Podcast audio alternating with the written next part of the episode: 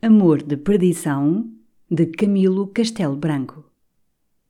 Capítulo 4 O coração de Teresa estava mentindo. Vão lá pedir sinceridade ao coração. Para finos entendedores, o diálogo do anterior capítulo definiu a filha de Tadeu de Albuquerque. É mulher varonil, tem força de caráter, orgulho fortalecido pelo amor, despego das vulgares apreensões, se são apreensões a renúncia que uma filha fez do seu alvedrio às imprevidentes e caprichosas vontades de seu pai. Diz boa gente que não, eu abundo sempre no voto da gente boa. Não será a leiva atribuir-lhe uma pouca de astúcia ou hipocrisia, se quiserem. Perspicácia seria mais correto dizer. Teresa adivinha que a lealdade tropeça a cada passo na estrada real da vida e que os melhores fins se atingem por atalhos onde não cabem a franqueza e a sinceridade. Estes ardis são raros na idade inexperta de Teresa. Mas a mulher do romance quase nunca é trivial e esta de que rezam os meus apontamentos era distintíssima. A mim me basta, para crer em sua distinção, a celebridade que ela veio a ganhar à conta da desgraça. Da carta que ela escreveu a Simão Botelho, contando as cenas descritas, a crítica deduz que a menina de Viseu contemporizava com o pai, pondo a mira no futuro, sem passar pelo dissabor do convento, nem romper com o velho em manifesta desobediência. Na narrativa que fez ao académico, omitiu ela as ameaças do primo Baltazar, cláusula que, a ser transmitida, arrebataria de Coimbra ao moço, em quem subjavam brios e bravura para mantê-los. Mas não é esta ainda a carta que surpreendeu Simão Botelho. Parecia bonançoso o céu de Teresa. Seu pai não falava em claustro nem em casamento. Baltazar Coutinho voltara ao seu solar de Castro Daire. A tranquila menina dava semanalmente estas boas novas a Simão, que, aliando às venturas do coração às riquezas do espírito, estudava incessantemente e desvelava às noites arquitetando o seu edifício de futura glória. Ao romper da alva de um domingo de junho de 1803, foi Teresa chamada para ir com seu pai à primeira missa da igreja paroquial. Vestiu-se a menina, assustada, e encontrou o velho na antecâmara a recebê-la com muito agrado, perguntando-lhe se ela se erguia de bons humores para dar ao autor de seus dias um resto de velhice feliz. O silêncio de Teresa era interrogador. Vais hoje dar a mão de esposa a teu primo Baltazar, minha filha, é preciso que te deixes cegamente levar pela mão do teu pai.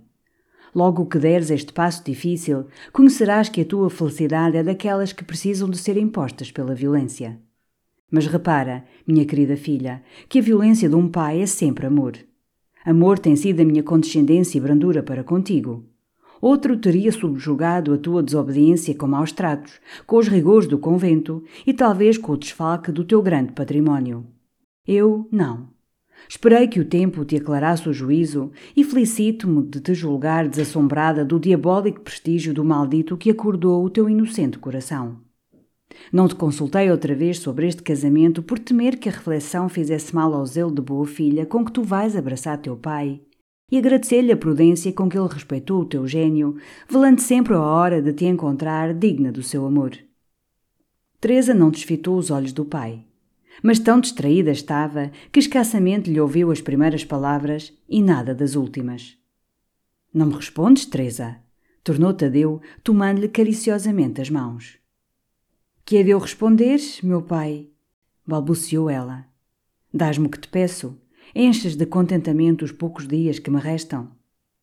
E será o pai feliz com o meu sacrifício? Não digas sacrifício, Teresa. Amanhã, a estas horas, verás que a transfiguração se fez na tua alma. Teu primo é um composto de todas as virtudes. Nem a qualidade de ser um gentil moço lhe falta, como se a riqueza, a ciência e as virtudes não bastassem a formar um marido excelente. Ele quer-me depois de eu me ter negado? Disse ela com amargura irónica. Se ele está apaixonado, filha, e tem bastante confiança em si para querer que hás de amá-lo muito. E não será mais certo odiá-lo eu sempre? Eu agora mesmo o abomino como nunca pensei que se pudesse abominar.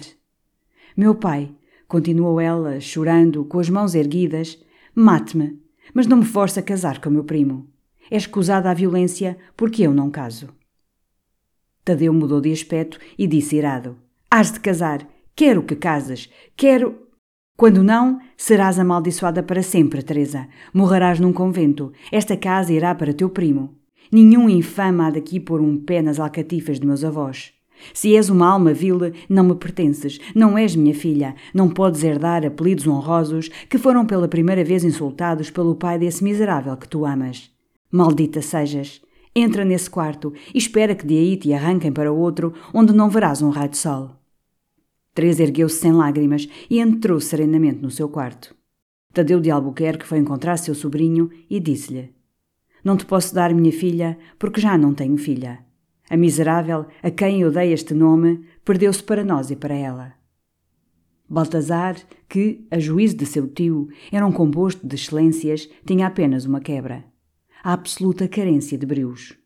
Malograda a tentativa do seu amor de emboscada, tornou para a terra o primo de Teresa, dizendo ao velho que ele o livraria do assédio em que Simão Botelho lhe tinha o coração da filha não aprovou a reclusão no convento, discorrendo sobre as hipóteses infamantes que a opinião pública inventaria. Aconselhou que a deixasse estar em casa e esperasse que o filho do corregedor viesse de Coimbra. Ponderaram no ânimo do velho as razões de Baltazar. Teresa maravilhou-se da quietação inesperada de seu pai e desconfiou da incoerência. Escreveu a Simão. Nada lhe ocultou do sucedido. Nem as ameaças de Baltazar por delicadeza suprimiu. Rematava comunicando-lhe as suas suspeitas de algum novo plano de violência. O académico, chegando ao período das ameaças, já não tinha clara luz nos olhos para decifrar o restante da carta. Tremia sesões e as artérias frontais arfavam-lhe entumecidas. Não era sobressalto do coração apaixonado, era a índole arrogante que lhe escaldava o sangue. Ir dali a Castro Daire e apunhalar o primo de Teresa na sua própria casa foi o primeiro conselho que lhe segredou a fúria do ódio. Neste propósito saiu, alugou o cavalo e recolheu a vestir-se de jornada. Já preparado, a cada minuto de espera assomava-se em frenesis.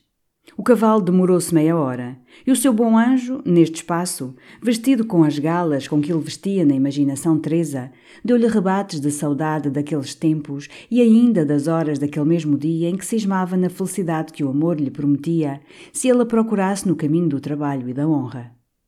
Contemplou os seus livros com tanto afeto, como se em cada um estivesse uma página da história do seu coração. Nenhuma daquelas páginas tinha lido, sem que a imagem de Teresa lhe aparecesse a fortalecê-lo para vencer os tédios da continuada aplicação e os ímpetos de um natural inquieto e ansioso de emoções desusadas. E há de tudo acabar assim, pensava ele, com a face entre as mãos, encostado à sua banca de estudo. Ainda há pouco eu era tão feliz. Feliz, repetiu ele, erguendo-se de golpe. Quem pode ser feliz com a desonra de uma ameaça impune? Mas eu perco-a. Nunca mais eu hei de vê-la. Fugirei como um assassino, e meu pai será o meu primeiro inimigo, e ela mesmo há de horrorizar-se da minha vingança. A ameaça só ela a ouviu. E, se eu tivesse sido aviltado no conceito de Teresa pelos insultos do miserável, talvez que ela os não repetisse. Simão Botelho releu a carta duas vezes, e à terceira leitura achou menos afrontosas as bravatas do fidalgo cioso. As linhas finais desmentiam formalmente a suspeita do aviltamento com que o seu orgulho atormentava. Eram expressões ternas, súplicas ao seu amor como recompensa dos passados e futuros desgostos, visões encantadoras do futuro, novos juramentos de constância e sentidas frases de saudade. Quando o arrieiro bateu à porta, Simão Botelho já não pensava em matar o homem de Castro Daire. Mas resolvera ir a Viseu, entrar de noite, esconder-se e ver Teresa. Faltava-lhe, porém, casa de confiança onde se ocultasse. Nas estalagens seria logo descoberto. Perguntou ao arrieiro se conhecia alguma casa em Viseu onde ele pudesse estar escondido uma noite ou duas, sem receio de ser denunciado. O arrieiro respondeu que tinha, a um quarto de légua de Viseu, um primo ferrador. E não conhecia em Viseu senão os estalajadeiros. Simão achou aproveitável o parentesco do homem e logo daí o presenteou com uma jaqueta de peles e uma faixa de seda escarlate à conta de maiores valores prometidos se ele o bem servisse numa empresa amorosa. No dia seguinte chegou o académico à casa do ferrador. O arrieiro deu conta ao seu parente do que tinha tratado com o estudante.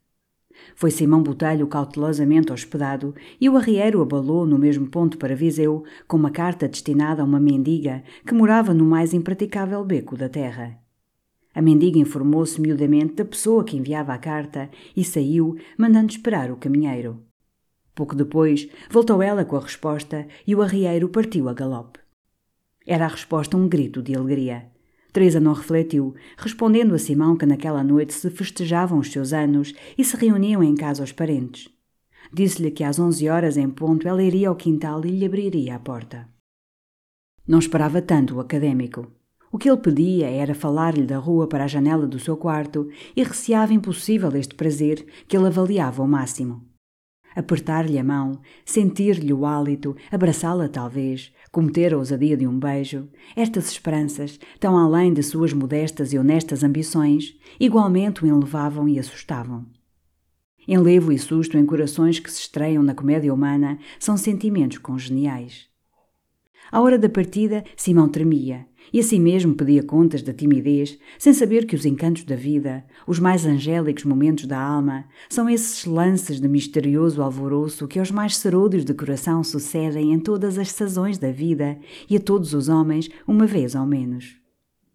Às onze horas em ponto estava Simão encostado à porta do quintal e a distância convencionada o arrieiro com o cavalo à rédea. A toada da música, que vinha das salas remotas, alvoraçava-o, porque a festa em casa de Tadeu de Albuquerque o surpreendera. No longo termo de três anos, nunca ele ouvira música naquela casa. Se ele soubesse o dia natalício de Teresa, espantara-se menos da estranha alegria daquelas salas, sempre fechadas como em dias de mortório. Simão imaginou desvaradamente as quimeras que voejam, ora negras, ora translúcidas, em redor da fantasia apaixonada. Não há baliza racional para as belas, nem para as honrosas ilusões, quando o amor as inventa. Simão Botelho, com o ouvido colado à fechadura, ouvia apenas o som das flautas e as pancadas do coração sobressaltado.